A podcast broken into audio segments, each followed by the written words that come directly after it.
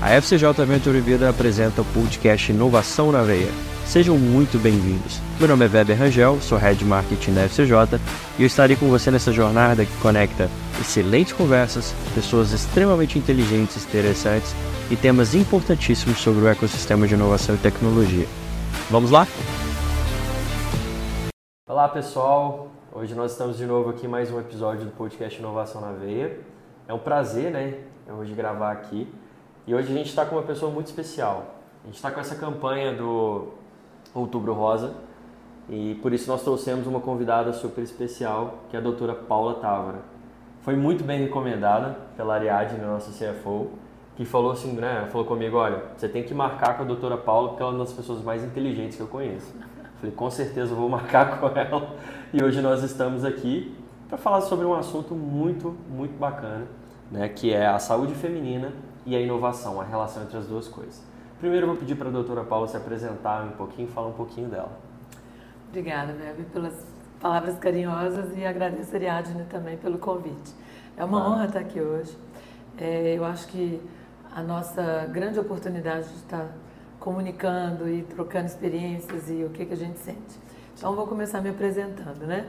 Eu sou Paula, sou mineira de Belo Horizonte e nascida numa família com três irmãos, então eu costumo dizer que foi uma, uma menina sobrevivente. única menina? única menina com três irmãos, é, de uma família de pais inspiradores, que foram pais muito jovens, mas que se dedicaram muito a fazer a minha infância e adolescência é, muito especial.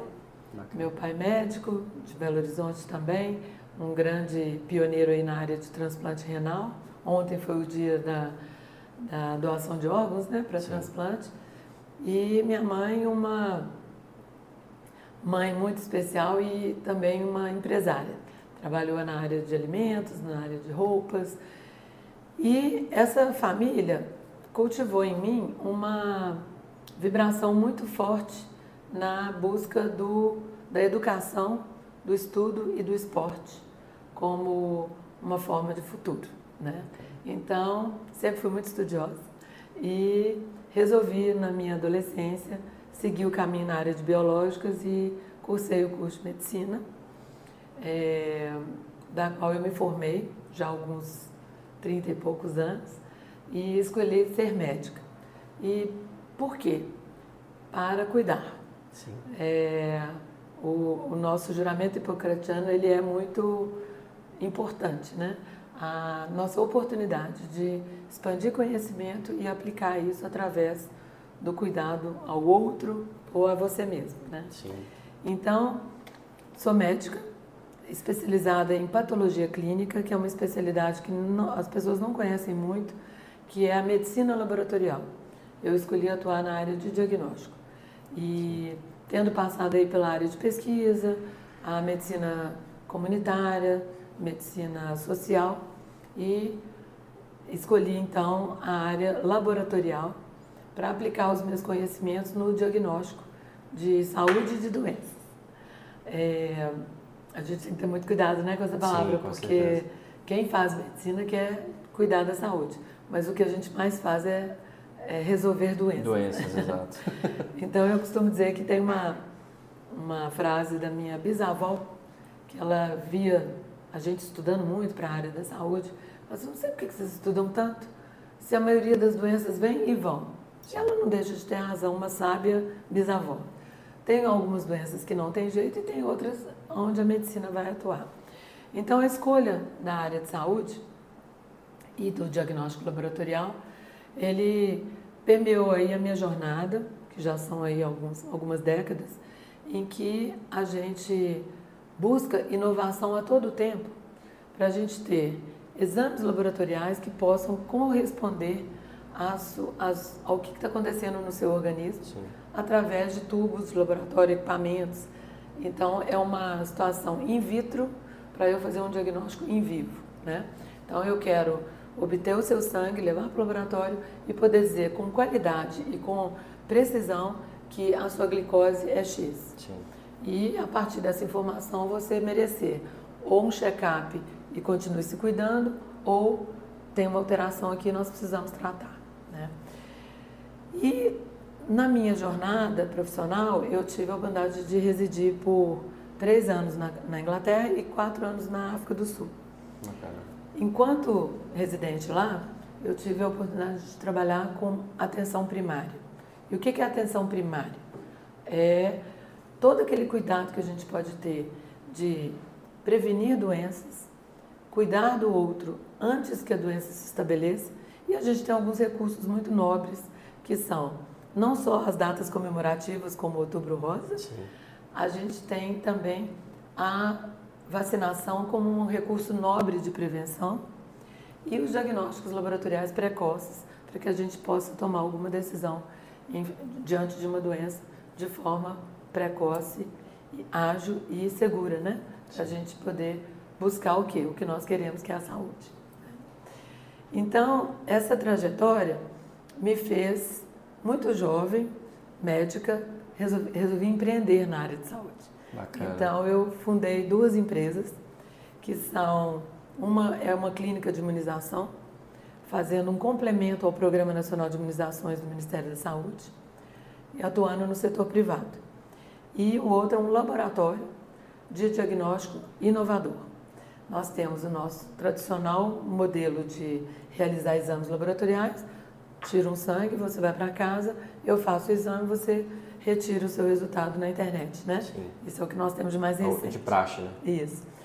Mas a gente conseguiu encontrar dentro desse número de exames e oportunidades que a gente tem de diagnóstico, alguns exames que podem ser feitos ou dentro da sua casa ou num ambiente novo, e isso é a grande inovação dessa área de diagnóstico que chama-se diagnóstico por point of care.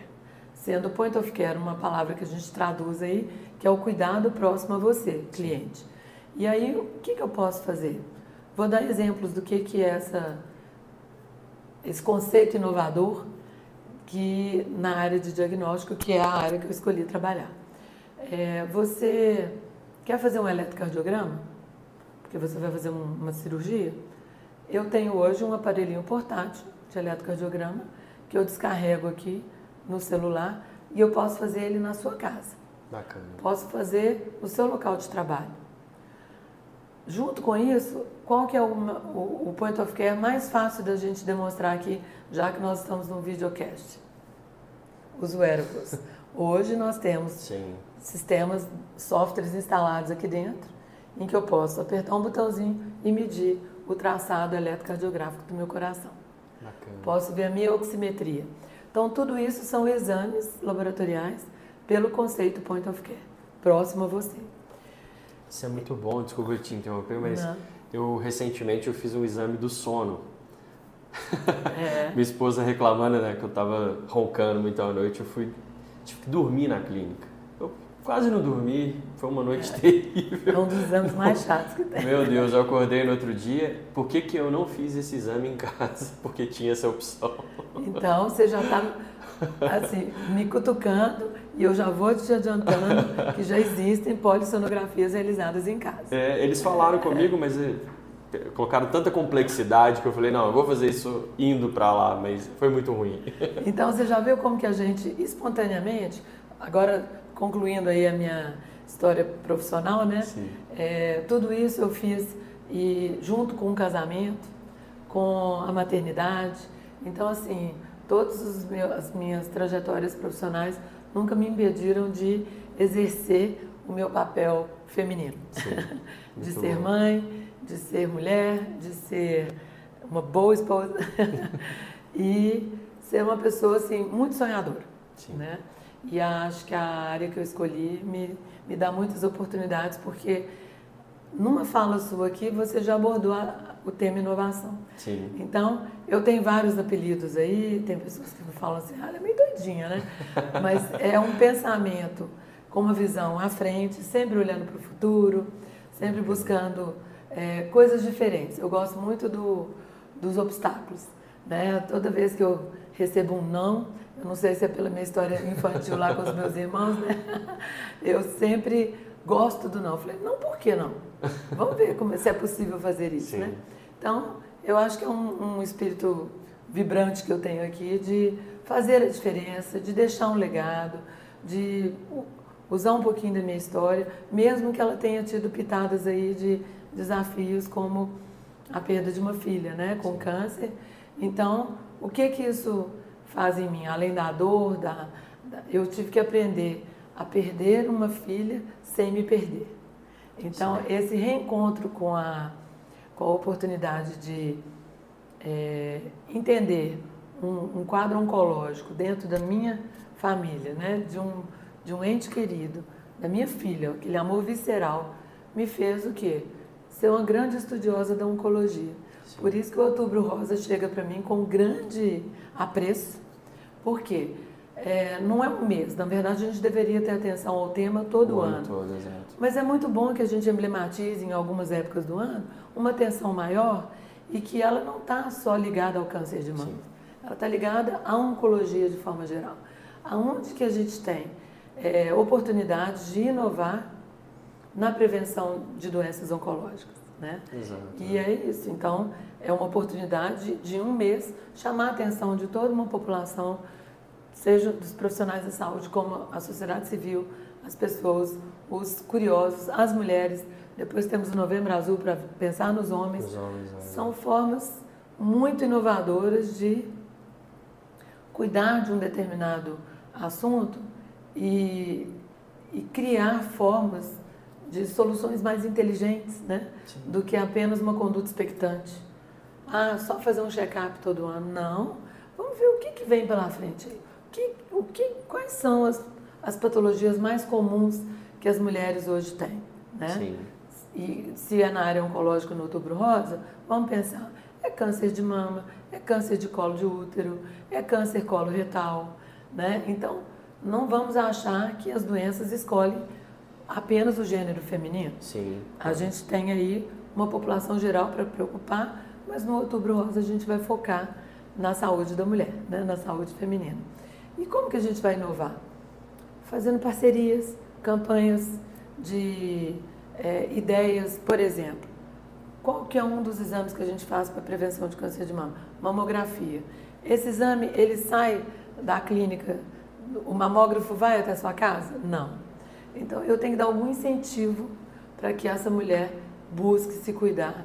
Sim. Mas não só no outubro, mas que ela tenha um hábito de um cuidado periódico, frequente, para que a gente possa antecipar problemas que não precisariam acontecer. Né? Exatamente. Né? Tem essa, essa veia questão mais preventiva de fato, né? Exato. E uma coisa que eu vejo que é muito legal desses movimentos é que, vão, pegar, se eu né, trabalho com marketing há muito tempo, todas as empresas acabam abordando o tema do Outubro Rosa. Então, você, você abre sua timeline do Instagram, é só Outubro Rosa. Então, acho que isso ajuda né, a, a, realmente criar uma consciência de Exato. uma preocupação em relação a isso. Né? É, o mundo fica todo rosa. Né? Exatamente. a gente usa o lacinho, né? Sim. Lá na empresa a gente faz isso também. É, isso é muito bom. E, e aí, pensando na hierarquia do, do, das nossas oportunidades de prevenção, como que eu vou prevenir um câncer coloretal? Eu tenho aí, às vezes, um descuido com a pesquisa de sangue oculto nas fezes. Às vezes eu tenho um flaconetezinho que eu posso buscar no laboratório, uhum. fazer o que eu tenho que fazer, entregar no laboratório, e se ele acha ali um, um pouquinho de sangue nas minhas fezes, opa, tem um alerta aí, Sim. vamos procurar evoluir na investigação para ver se está tudo bem. É, câncer de colo de útero. Nós temos uma vacina, gente. Uma vacina que vai nos proteger contra nove tipos de vírus que podem evoluir para câncer, que é o famoso vírus do HPV. HPV, sim. Então, olha que inovação. A indústria da vacinologia, nós escutamos tanto na pandemia o que é vacina, vacina pode, vacina não pode. Olha que recurso nobre, sim. que é uma, um, um imunobiológico que eu consigo estudar as causas de um câncer do colo do útero que podem estar ligados a um vírus e eu consigo fazer uma vacina para essa família de vírus. E usar o outubro rosa para convidar as mulheres e homens para se prevenir através da vacinação. Então, doutora Paula, é, como é que você define o termo saúde feminina? Assim, é uma coisa que eu, como homem, tenho dificuldade de entender. Queria que você explicasse para a gente, por favor. Bom, quem sou eu? Não vou tentar. eu não consigo. É, bom, é, primeiro o gênero feminino, né, ele traz com ele algumas coisas muito, alguns, alguns recursos, algumas características muito é, cor-de-rosa, né? Sim. E, é, ou bela, ou imaculada, né? E na verdade não é nada disso. Acho, na minha opinião, saúde feminina é, é o, o, o bem interior e exterior, mas não pela beleza, é o, pelo bem-estar. Eu acho que é o wellness. É, a saúde feminina é o bem-estar da mulher que carrega inúmeros hormônios que estão aqui nos agitando no dia a dia, né? no nosso ritmo circadiano aí de, de produção hormonal e que faz com que a gente seja é, extremamente, às vezes, instável ou até mesmo vulnerável no, no controle das emoções. Então, eu vejo saúde feminina como um bem-estar, mente sã e corpo são. Sim. E a gente pode ter isso de várias formas, né? Cuidando do corpo, pode ser através de atividade física, pode ser através de meditação, de recursos que a gente encontra que nos dê paz, né? E temos os, os, os recursos psíquicos, que podem ser o amor, né? Legal. A saúde feminina. Bom, bom você trazer essa visão É. assim pra gente também. Eu acho que quem ama é, é mais saudável. o amor, né? alegria. Sim. Eu acho que a saúde feminina ela tem que remeter alegria. Aquelas máximas de quem rir mais vai viver mais, né? Sim. A gente tem que buscar alegria em tudo. É, a serenidade, eu acho que ela vem na saúde feminina também. Maturidade, a gente não brigar com o corpo, né? E seguir a cronologia da nossa evolução etária mesmo e ir buscando dentro de cada década, né? O que que nos dá saúde, o que que nos dá bem-estar. Eu vejo dessa forma e não brigar com a idade. Sim. Então, eu costumo dizer que a saúde feminina é aquela mulher que vai caminhando e quando ela chega aos 60, a classificação de que nós estamos ficando idosas. E aí a, recomenda a recomendação que eu faço para que nós mulheres não deixemos a velhinha entrar. Vou usar Olha. essa com a minha esposa. Fazer paz com, com o envelhecimento, Sim. né? Que não é, na verdade, o envelhecimento, mas com o avanço da, da nossa idade. E manter esse equilíbrio. Sim. Saúde feminina equilibrando a mente e o corpo. Muito bom, foi bem amplo, né? Assim, por isso que eu, eu quis perguntar mesmo o conceito, porque é, talvez a gente pense muito como só uma questão meio preventiva, só saúde para prevenir doenças, e não é só isso, né? É um conjunto, porque nós somos é, uma pessoa, ela tem o corpo, né? A alma, é, eu creio também no espírito, mas é, a pessoa ela é, um- ela é complexa, né? A mulher é complexa nesse sentido, né? Ser humano. E, e multicanal, né? Multicanal, Mulher é um, exatamente. ela ocupa um espaço na sociedade muito é, é, protagonista, né? Exatamente. É, E esse protagonismo, às vezes, ele é muito exigido né, das mulheres no quesito ser mãe, ser profissional, ser líder, né, ocupar espaços hoje, cada vez mais né, as mulheres estão ocupando espaços de lideranças e, e a liderança feminina ela acaba por ser forte, Sim. porque ela é um, ela é muito desafiadora, né?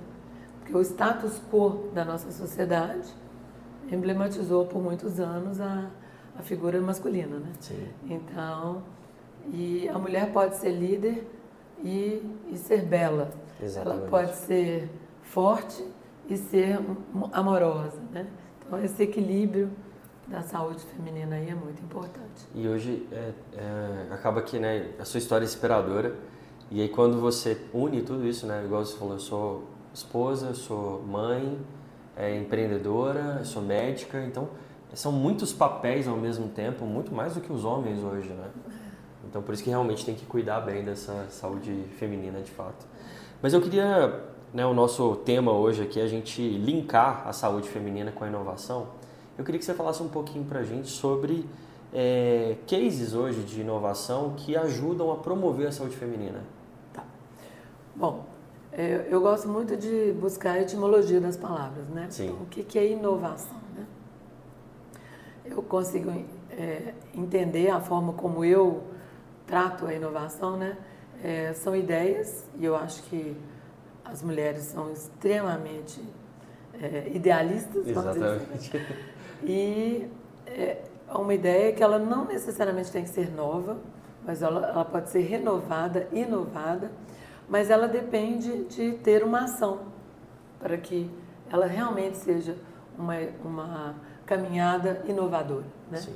Então eu acho que as mulheres fazem isso muito bem. Nós somos, além da nossa capacidade de ser multicanal, nós temos uma, um componente inovador que é a nossa intuição.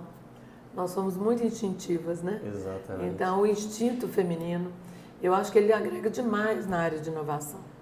E nós não gostamos do prato pronto, né? Sim. A gente não é muito afeita a, uma regra, a gente é um pouquinho rebelde, que eu acho que está ligado aos hormônios, né? Então, a saúde feminina tem um papel muito importante na inovação. E aonde que a gente pode inovar, né, enquanto mulheres? Primeiro, já estamos inovando no nosso posicionamento de liderança. Sim. Né? Isso já é inovador. As grandes empresas hoje estão com, com lideranças femininas. Né? Você começou apresentando aí a Ariadne, Exato. CFO. Ela cuida da finança do nosso grande ecossistema que é a FCJ. Né? E é minha diretora direta. Então, você reportando para uma com mulher. Né?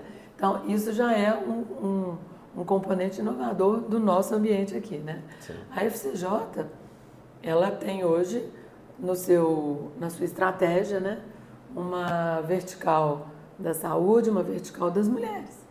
A Mubius, né? A Mubius. A Mobius e a gente tem hoje a- o convite a, a um grupo de mulheres que não trazem com elas nenhum tipo de feminismo. Sim. A gente traz mentes inovadoras, né, para exatamente aproveitar dessa oportunidade de usar esses elementos que as mulheres têm para crescer o nosso universo inovador. Então vamos pegar um exemplo. É, as mulheres cuidam, por exemplo, dos medicamentos de uma família. A gente tem exemplos muito interessantes de mulheres que se reuniram assim, não estão conformadas com a forma de descartar remédios, na, na forma como o Brasil trata a medicação, né? Em que ela tem é, uma cartela com 20 comprimidos, você só usa 10. E os outros 10, como é que você vai descartar? Então, tem um grupo de mulheres num núcleo aqui em Belo Horizonte que estão criando uma campanha de como descartar medicamentos de forma segura e no lixo certo, na destinação certa. Né? Então, eu não sei se os homens teriam pensado nisso. Nunca. A gente ia deixar lá, ia vencer e Vencer depois jogar no lixo comum. lixo, né, comum. Então, são elementos né, que as mulheres têm. Ah, exames, por exemplo. Sim. exames de diagnóstico. É, existe um hormônio que a gente estuda naquelas mulheres que têm é, abortamento de repetição e querem ser mães. Então, nós identificamos um hormônio. Tem um outro núcleo feminino que eu estou muito próxima, que são mulheres que atuam na medicina reprodutiva tentando correlacionar se é esse hormônio que está influenciando esses acontecimentos. E caso seja ele, como nós vamos fazer para permitir que essas mulheres não encontrem o luto parental? É, então, quando você me pergunta é, como que é a saúde feminina e a inovação, eu acho que é uma cadeia bilateral. Sim. Tem a saúde feminina, que tem uma grande participação nas ideias inovadoras em diversas áreas de atuação, né? não necessariamente a saúde, porque eu sou da saúde, mas no agronegócio, no, na tecnologia, na, na multidisciplinaridade da- de todas as ações que a mulher tem, ela acaba procurando. Eu não gosto muito do- da relação tribal das mulheres, não. Mas olhando do ponto de vista global, saúde feminina, quan- quando algumas mulheres se reúnem, ou para festejar, ou para fazer uma reunião de trabalho, ideias inovadoras sempre brotam, né? Sim. Por essas características. Então, a gente tem alguns exemplos, né? E tem a- a questão bilateral da inovação favorecendo a saúde feminina. Como que uma tele, teleconsulta Sim. pode resolver o problema de uma mãe que tem inúmeras tarefas, tem que trabalhar, está com dois filhos, ela consegue fazer uma consulta com o pediatra através da telemedicina. Isso é então, bom, é, são, é um caminho de mão dupla, né? Sim. A saúde feminina contribuindo para ideias inovadoras e a inovação melhorando a saúde feminina, né? Ou auxiliando na, na saúde plena feminina. E então assim, a gente vê ideias muito interessantes, como por exemplo, uma preocupação com a reprodução. Hoje a gente sabe que a taxa de natalidade está em queda Sim. e existe um universo de mulheres que estão optando por não ser mãe e outras que querem muito ser mães. E ela às vezes tem um problema de saúde, que é um abortamento de repetição, e hoje esse núcleo feminino esgota as possibilidades naturais de engravidar e vai procurar uma clínica de medicina reprodutiva. Sim. Nesse contexto, existem grupos de WhatsApp, mulheres se ajudando, falando assim, olha, às vezes o problema que você tem é uma deficiência de um tal hormônio uhum. de nome AMH. E esse, esse núcleo converge para uma coisa inovadora. Antes da mulher deprimir, Sim. antes dela ficar insana com a não perspectiva de engravidar, existe esse apoio. Eu acho isso inovador. Muito. Os grupos de é, WhatsApp, é, grupos de mães de WhatsApp, grupos de mulheres, grupos de é, senhoras, né? Então, eu acho muito interessante. Uma outra coisa que a mulher inova muito é no requisito confrarias femininas. E as confrarias podem ser desde vinhos, degustação de vinhos, até Sim. fabricação de cerveja. Né? Eu tenho um, um, clube de amigas que fundaram a Confesse, Confraria Feminina da Cerveja. Que bacana. Eu acho essa uma ideia super inovadora. Muito bacana. E elas mobilizam todos os fabricantes de cerveja Sim. artesanal, cervejas tradicionais e fazendo disso aí eventos anuais sociais. Então é uma inovação na socialização. Está todo mundo ali, um, um, grupo de convidados, confraternizando a partir de uma ideia inovadora de um grupo de mulheres. Né? Muito então, eu se deixar, eu fico aqui horas contando exemplos, insights, é, insights e tudo mais. Por ser uma, uma mulher muito orgulhosa de ser mulher, amo ser mulher, queria ter duas filhas e tive. Né? Admiro demais as minhas duas filhas na forma é, saudável de conduzir a, o papel dela na sociedade né? feminina e dentro da nossa capacidade elástica dos nossos neurônios de sonhar, de expandir, de buscar mais conhecimentos e ainda trabalhar em multitarefas, faz da saúde feminina ter um, um papel enriquecedor na inovação. Sim, Então, qual é o ecossistema hoje que não quer ter mulheres? E queremos mulheres saudáveis. Então, eu acho que a gente tem um contexto muito oportuno de olhar para o futuro e enxergar o papel da mulher nesse futuro. Né? E que futuro é esse, né? É, a gente tinha até conversado um pouco antes né, sobre isso que, que nos apresenta aí? A inteligência artificial. Que papel ele vai ter no nosso, no nosso contexto? Importantíssimo, né? Sim. Queremos, se a gente, mesmo que a gente queira ou não queira, tá aí, né? Sim. Então, como que eu posso usar essa saúde, inteligência feminina para nutrir os nossos entendimentos da, da inteligência artificial com qualidade, né? Sim. Porque se a gente artificializar o lixo, a inteligência artificial vai ser um lixo. Então, aproveitar né, a, a importância da mulher dentro dos canais de desenvolvimento dessa ferramenta tão poderosa que é a inteligência artificial. Como que a mulher pode atuar no que nos espera no futuro, a crise climática? Sim. É, bom, primeiro, ela já é uma, uma nutricionista da natureza, né? Exato. Nós adoramos cuidar de jardins, plantas, flores. Então, não só para a natureza, natureza, mas também para o que nos espera de crise climática, por exemplo, né? O que, que a gente pode fazer? Será que ainda dá tempo de parar o que está acontecendo? Com certeza, nós mulheres temos papéis protagonistas aí nessa, nesse esforço conjunto com os homens, sem fazer esse quesito separatista, né? Sim. De mulher, porque você está conversando com uma mulher, então eu obviamente estou parcializando para o meu lado. Né? Mas na crise climática, na área que eu atuo de diagnóstico, o que, que nós vamos temer? Existe aquela frase clássica que a gente nem sabe quem é o autor, mas no século XIX o homem parou de temer a Deus e parou, passou a temer os micróbios. Uhum. Que micróbios são esses? O exemplo mais recente aí é do nosso diretor global de inovação, que chama-se SARS-CoV-2, um vírus Exatamente. que teve uma potência, uma capacidade de transformar o planeta. E será que está dominado? Não. Hoje a gente antecipa o futuro, já cuidando qual será a próxima pandemia. Será que ela vai demorar 100 anos, como foi a última, para essa? Sim.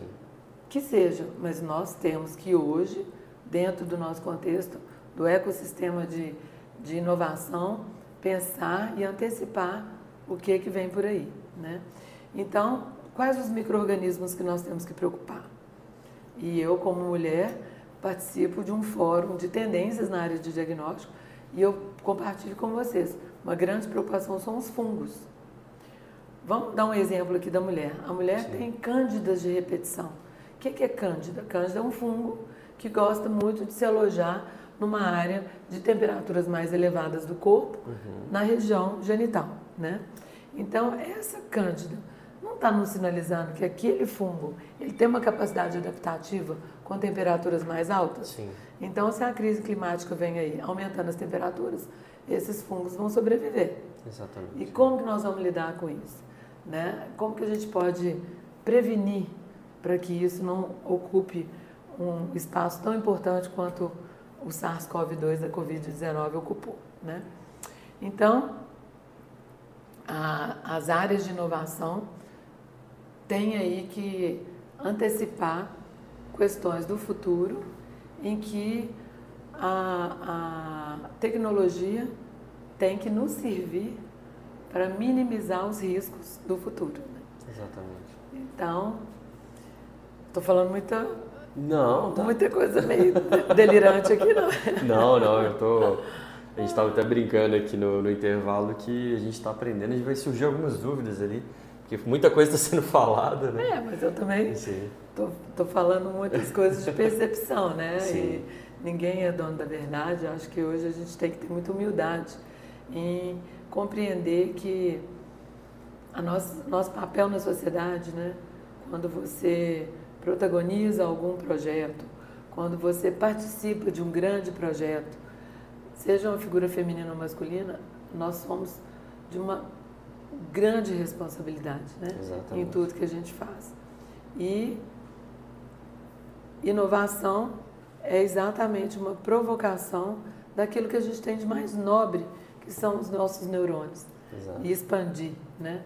a, a, a utilização da tecnologia ao nosso favor e socializar o conhecimento. Que eu acho que o que, o, o que nos faz na espécie humana, na espécie animal, né? sermos humanos e termos um cérebro funcional com consciência, com sinapses neuronais aí, nos dando a oportunidade de pensar, pensar amplo, inovar, é, agir, né? Sim. Tudo isso coloca aí uma grande provocação aquele livro do Sapiens, né? Ah, sim. Aonde que citam ali que nós somos um pouco primitivos, porque a gente demora nove meses para comer sozinho, para andar sozinho e se vestir é, com um aninho a gente depende, né, de uma condução de, de uma, outro ser humano, de outro ser humano por esse período. Mas eu acho que não é isso não. Eu acho que é exatamente o fato de, na espécie animal, da gente ter um cérebro que a gente tem todo um processo adaptativo aí, né? De um aninho para a gente criar uma independência diferente dos animais, né? Sim. Agora um ponto que eu queria até ressaltar, assim, que eu acho o papel da mulher na questão da inovação, eu acho que assim, você até levantou muito bem essa questão da intuição, mas eu, até pelas mulheres que me cercam, assim, eu vejo muito, a mulher ela tem uma preocupação maior com as situações, mais do que o homem, então às vezes ela está preocupada com três, quatro coisas e o homem está vendo uma só. Então, por isso que eu acho que essas ideias que você trouxe são tão interessantes, porque a gente estava até comentando no intervalo, né? É, a gente, o homem não ia preocupar nunca em descartar corretamente um, um remédio assim. É, são poucos que têm, mas vocês têm essa capacidade de, de ver mais holisticamente, né? Eu acho que isso é muito bacana. Eu vejo isso muito próximo de mim, assim, minha esposa, minha mãe. São, são pessoas que elas veem coisas que eu não estou vendo. É. É, eu acho que hoje a gente tem tantos exemplos de líderes femininas Sim. que tão, estão exercendo papéis de transformação mesmo, né? São Exatamente. mulheres transformadoras. Então, eu sou muito orgulhosa, mas ao mesmo tempo muito humilde. E eu acho que uma coisa que a mulher tem é curiosidade. Sim. E a gente não gosta muito do não, né?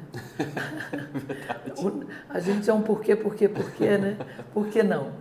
Então, eu acho que isso é, cria aí uma, uma oportunidade da, da, das empresas, do empreendedorismo, se beneficiar né, dessa parte voluntariosa das mulheres. né? Exatamente, muito bom. E nós somos gregárias também, né?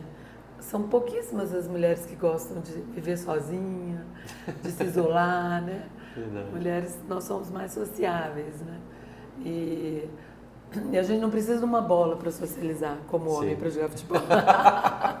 Boa. Já que eu sei que você gosta do- de bater uma bolinha, né? Eu gostava, hoje eu não posso mais. Eu tive um problema de saúde por causa do doutor Covid ali.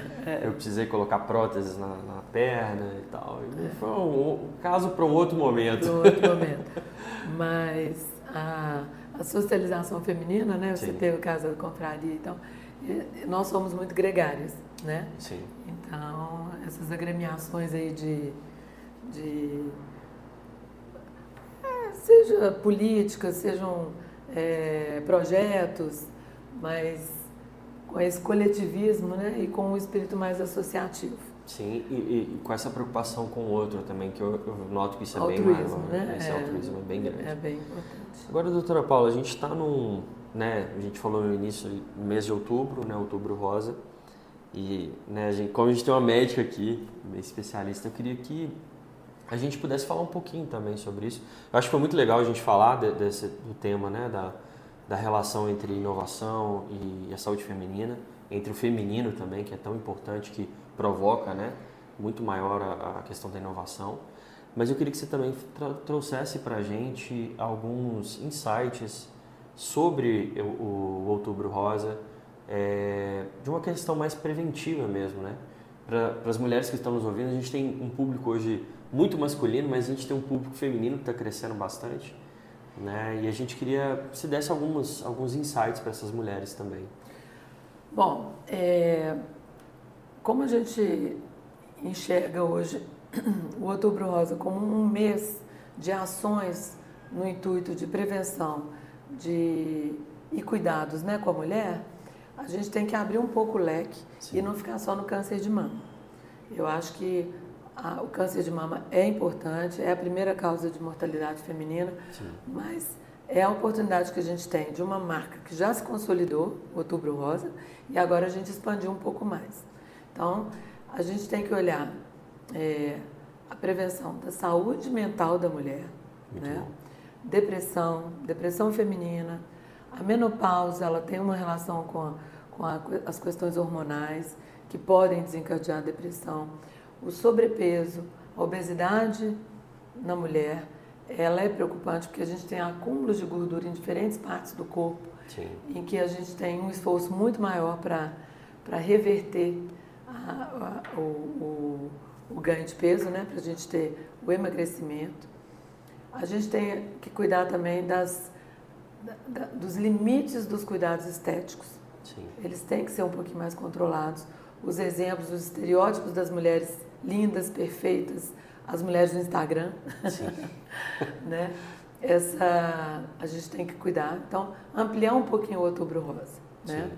É, então, até chegar nas causas mais é, práticas, vamos dizer assim, que é a oncologia, né? dos Exato. cânceres que são mais prevalentes em mulher. E se a gente pegar o exemplo dos três mais incidentes, nós vamos ter mama, colo do útero e colo retal, intestino, né? Então, ações nesse sentido. Um alerta às mulheres para que não deixem a sua mamografia escapar o tempo de recomendação médica. Não deixem de fazer o preventivo Papa Nicolau para ver se você tem algum vírus do HPV no, na sua região cervical ou colo do útero, porque você está prevenindo uma infecção viral que não precisa da relação sexual completa. A transmissão do vírus do HPV é contato pele a pele. Sim. Então, nas carícias, é, nos, nos, pré, é, é, na, nas pré-relações sexuais, a gente pode transmitir o HPV e esse vírus senta ali na região e, passado algum tempo, ele pode se apresentar como um câncer. Sim. Então, vamos cuidar e lembrar que para essa patologia nós temos o exame preventivo anual, visita ao ginecologista anualmente, a partir da idade de 25 anos, não é mais 35. Bom, e, bom ressaltar isso. É, e lembrar que nós temos um recurso nobre que chama-se vacina contra os vírus do HPV. Sim. E hoje é uma vacina que protege contra quatro ou contra nove tipos.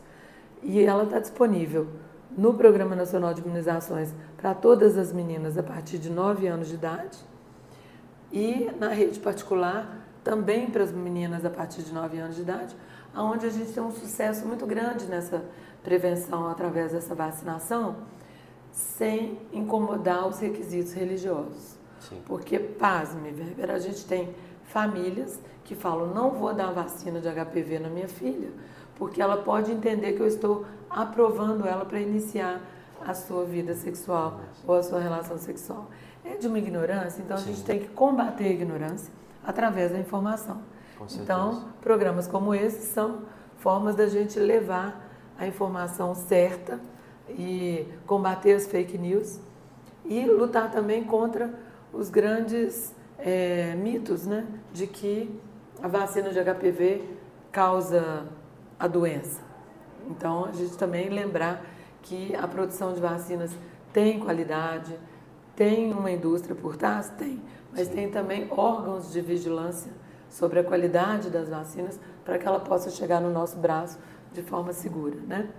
E no câncer coloretal, aquela máxima, se na sua família tem histórico, comece a visitar o coloproctologista, o gastroenterologista um pouquinho antes da idade Sim. de 50. Não precisa esperar 50 anos. Com 30 anos, já tenho que conversar com a minha ginecologista dos meus hábitos intestinais, se eu tenho alguma coisa.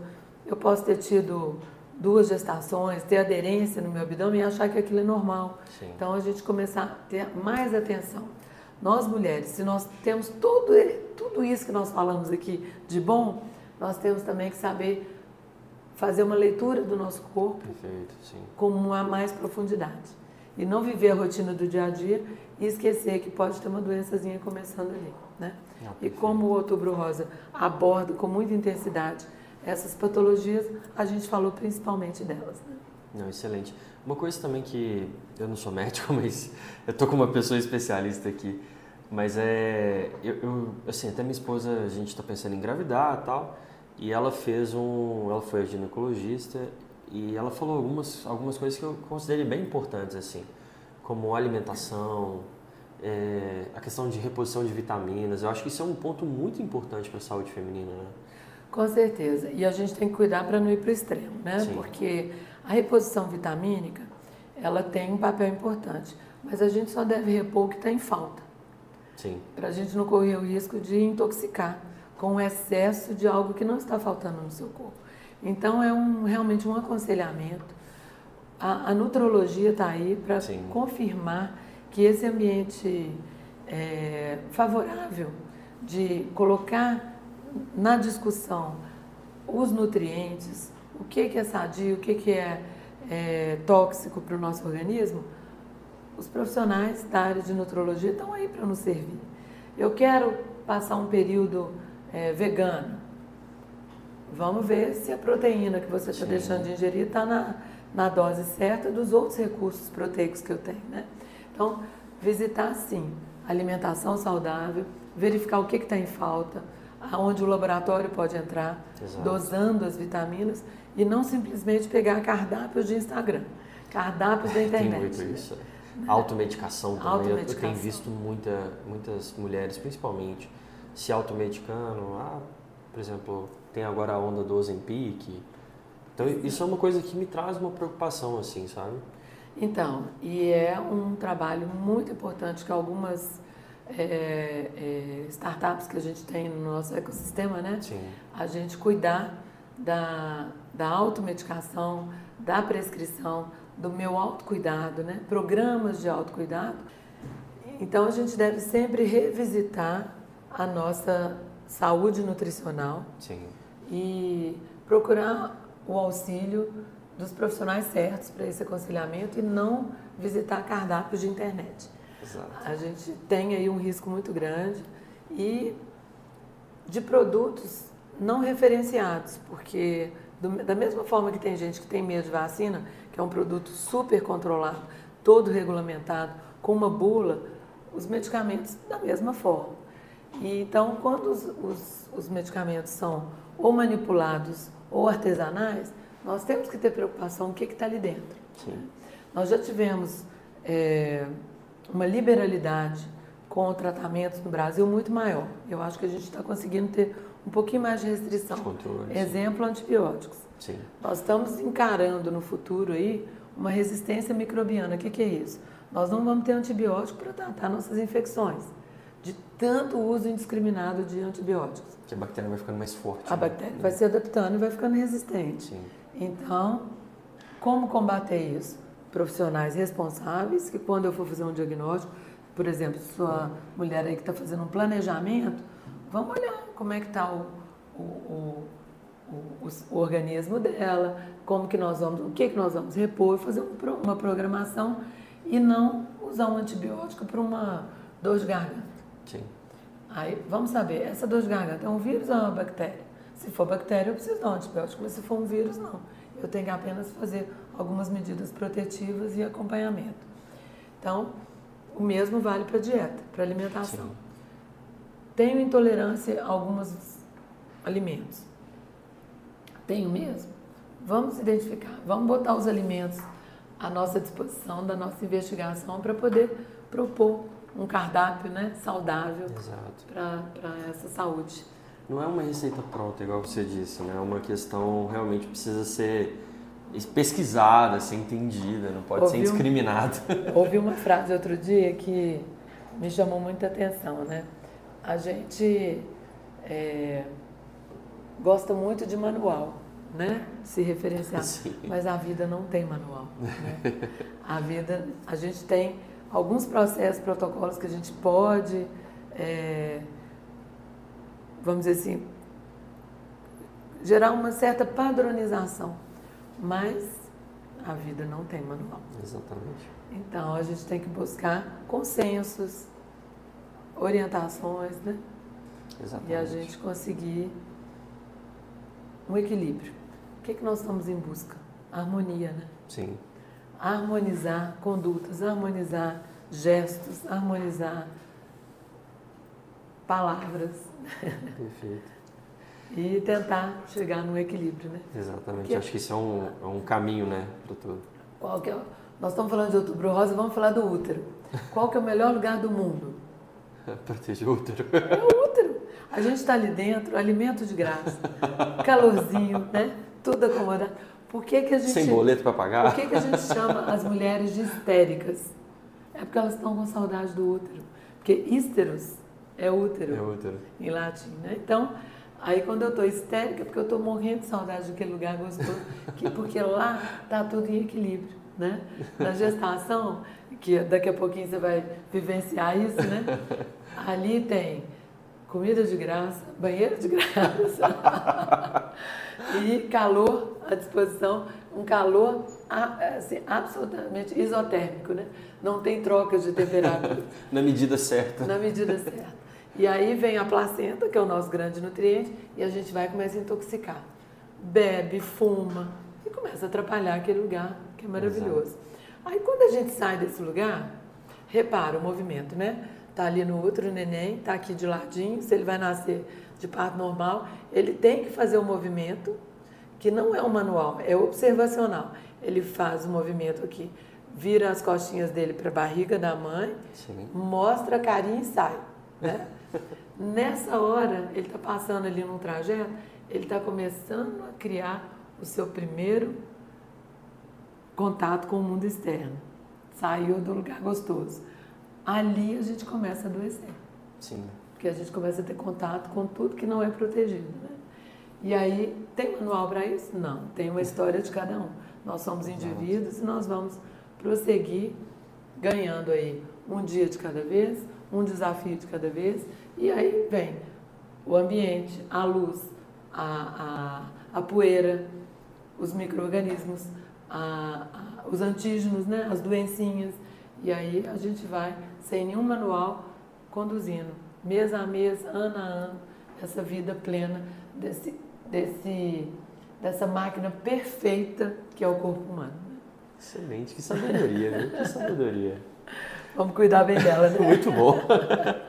Doutora Paula, a gente está concluindo, né? A gente tem um, a gente faz realmente um pocket, né? Não aqueles podcasts, às vezes dura muitos, muitas horas. Mas é, queria te agradecer, muito bom. É, mas eu queria que você fizesse suas considerações. Ah, que pena, né? Que a gente está chegando no final. eu vou aproveitar então para agradecer. Foi uma honra estar aqui dividindo esse espaço com vocês soltei muitos, muitas ideias malucas aqui, né? Foram ótimas, gostei muito, de verdade. E que são fundamentadas mesmo na minha forma de pensar, mas num, num ambiente muito, é, vamos dizer assim, agradável, né? Sim. Que é um videocast, um podcast, que são é, recursos hoje da tecnologia que trazem tanta importância, principalmente para mim, Sim. que gosto muito da oratória, de dividir conhecimento, de falar. E algumas palavras que tem nesse ambiente aqui, né? Inovação, que é uma área que eu atuo muito, na veia. Eu venho da área de laboratório, a gente procura a veia para fazer, né? fazer um exame de sangue, né?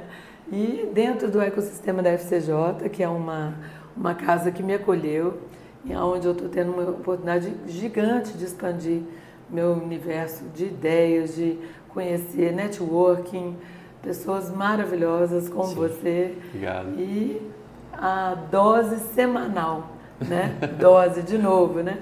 Sim. Não vamos deixar que a nossa vida tenha overdoses, que a gente ache a dose equilibrada, harmônica, para que a gente consiga restabelecer ou estabelecer ou sempre buscar saúde, né? Que é uma área que eu estudo muito e que você hoje exigiu de mim falar muito dela. Aprendi muito. Não só a saúde, como a saúde feminina, como a nossa saúde, o nosso bem-estar, né?